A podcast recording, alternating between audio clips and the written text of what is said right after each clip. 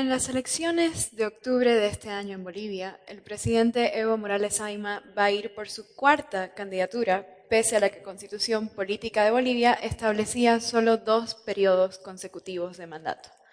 En febrero del 2016 hubo un referéndum en Bolivia donde nos preguntaron a todos los bolivianos si queríamos legalizar la reelección indefinida. Y la opción no ganó porque queremos democracia y alternancia en el poder, Pese a esto, el Tribunal Constitucional, controlado por el partido de Evo Morales, legalizó la reelección indefinida y a cualquiera que se haya opuesto desde entonces a esta reelección ilegal se nos ha acusado de vendepatrias, separatistas y mi favorita, agentes del imperio.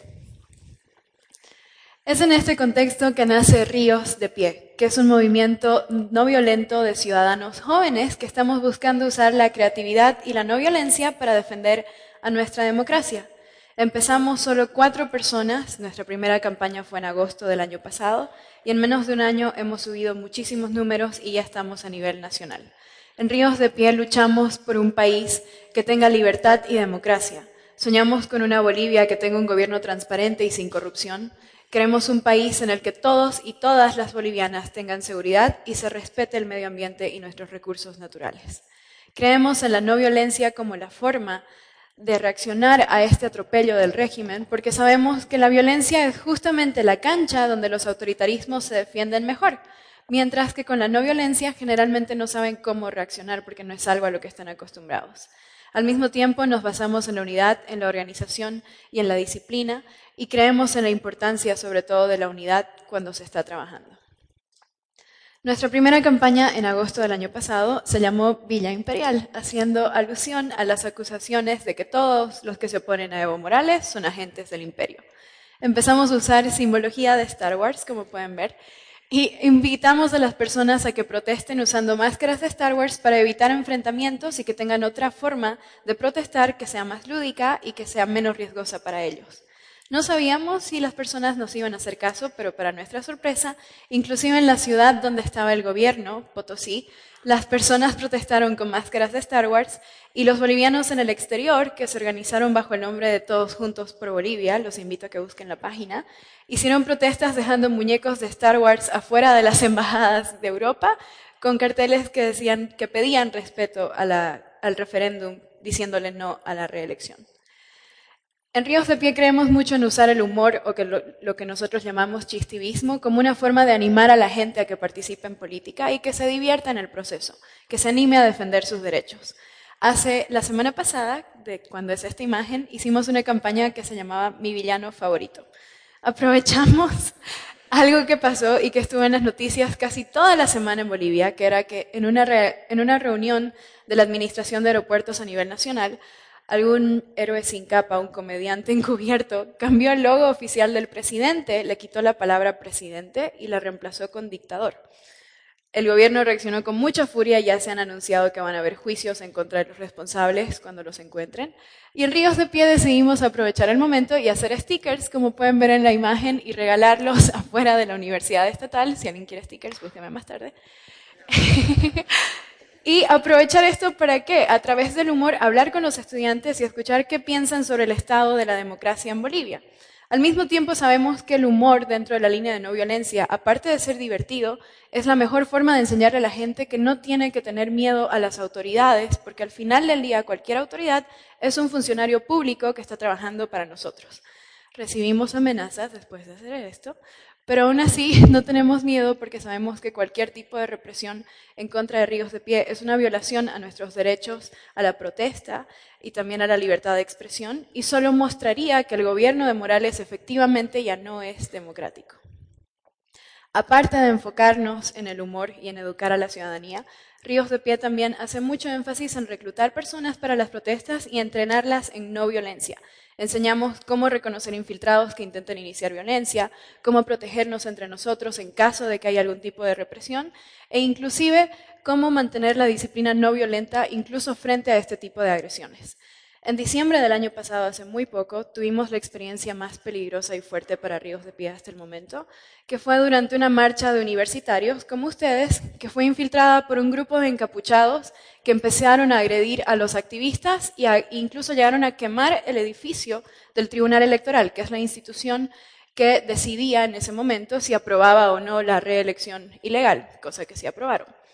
Entonces, en esa fecha, Ríos de Pie aplicó todo el conocimiento que hemos adquirido en todo este tiempo de entrenamiento. Y no solo dimos la voz de aviso, porque nos dimos cuenta que esto iba a ocurrir antes de que ocurra, pudimos reconocer a los infiltrados, sino que también ayudamos a evacuar a todos los huelguistas y activistas que estaban ahí e hicimos una cadena de contención humana, como pueden ver, para separar a los vándalos que estaban generando violencia de la gente que estaba protestando pacíficamente. Cuando al fin llegaron los policías, porque curiosamente ese día no había ninguno, también usamos nuestros cuerpos para separar a las personas de los policías y evitar enfrentamientos o represión.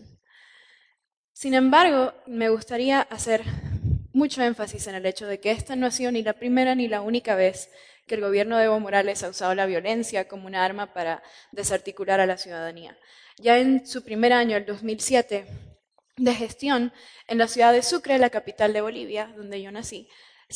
en la masacre de la Calancha se reprimió fuertemente a muchos grupos de universitarios nuevamente que estaban protestando, con un saldo de cientos de heridos y bastantes muertos. Al mismo tiempo, aparte de eso, han habido otras ocasiones, como las que les voy a contar a continuación, donde no solo se ha reprimido de forma muy fea, sino que los métodos han ido cambiando. El año pasado, en La Paz, a Jonathan Quispe, que era un estudiante de 20 años, lo asesinaron con el impacto de una canica en el pecho. Entonces, de acuerdo a la Asamblea Permanente de Derechos Humanos en Bolivia, hay más de 100 muertos durante la gestión de Evo Morales en protestas y ninguno ha encontrado justicia. ¿Pero por qué? Es importante que entendamos que el gobierno de Morales no es una democracia, es un autoritarismo competitivo, lo cual quiere decir que pese a que permite la existencia de oposición, no hay elecciones ni libres ni justas, no hay alternancia en el poder, ya se ha perdido la independencia de los órganos del Estado y al mismo tiempo no hay garantías a la libertad de expresión. Y este autoritarismo no es que esté surgiendo ahora durante este proceso de elecciones electorales, sino que desde los primeros años, cuando se aprobó la Constitución en un recinto militar de forma ilegal, cuando se legalizó su tercera reelección basándose en un tecnicismo legal casi hasta ridículo, cuando ya no hay independencia de la prensa, sino que ha sido cooptada por medios económicos y no está garantizada la libertad de expresión, claramente ya hay una ruptura del orden democrático en Bolivia, del cual la comunidad internacional casi no se ha pronunciado. De igual forma, cuando hablamos de medios de comunicación, pese a que no hay una ley mordaza, no hay una ley en contra de la libertad de expresión en Bolivia, el Estado ha logrado cooptar la mayoría de los medios de comunicación a través de la vía económica y hace una persecución muy fuerte a cualquier tipo de periodismo independiente. Aquí pueden ver a uno de los más brillantes periodistas investigativos en Bolivia, su nombre es Carlos Valverde. Él tuvo que salir a resguardarse en Argentina en el 2016 después de exponer un caso increíble de corrupción que incluía y tenía mucho que ver con la amante de Evo Morales. Entonces, si todo esto ya ha ocurrido, ¿por qué no hay respuesta de la comunidad internacional?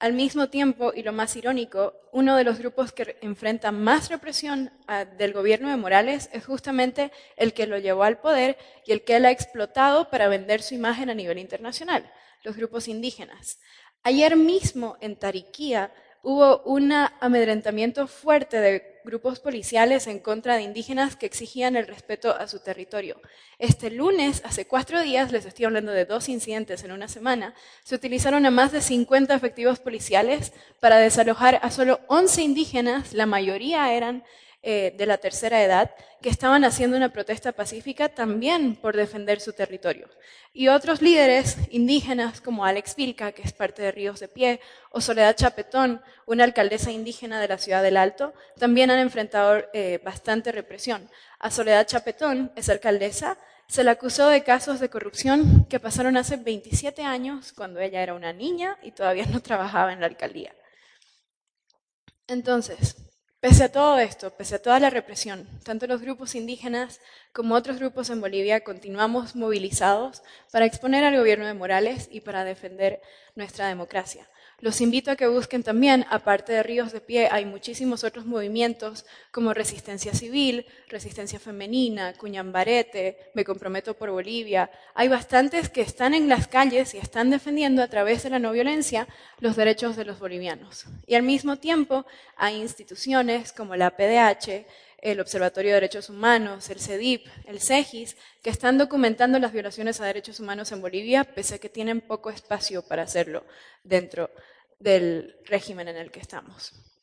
Quiero aprovechar esta oportunidad para llamar a la comunidad internacional a pronunciarse sobre lo que está pasando en Bolivia, porque como ustedes mismos se deben dar cuenta, casi no hay ningún tipo de noticias sobre este tipo de represiones en mi país. Y al mismo tiempo quiero invitarlos a ustedes, como estudiantes, como el futuro de su país, como comunidad internacional, a que nos acompañen cuando estamos denunciando este tipo de acusaciones para que tengamos un poco más de eco sobre lo que está pasando en Bolivia. Martin Luther King dijo en una ocasión que el arco del universo moral es largo, pero se dobla hacia la justicia. Hoy en Bolivia estamos aprendiendo muchas organizaciones que ese arco no se va a doblar a no ser que lo abracemos con unidad y con fortaleza. Ojalá ustedes puedan acompañarnos en ese proceso. Somos Ríos de Pie. Muchas gracias.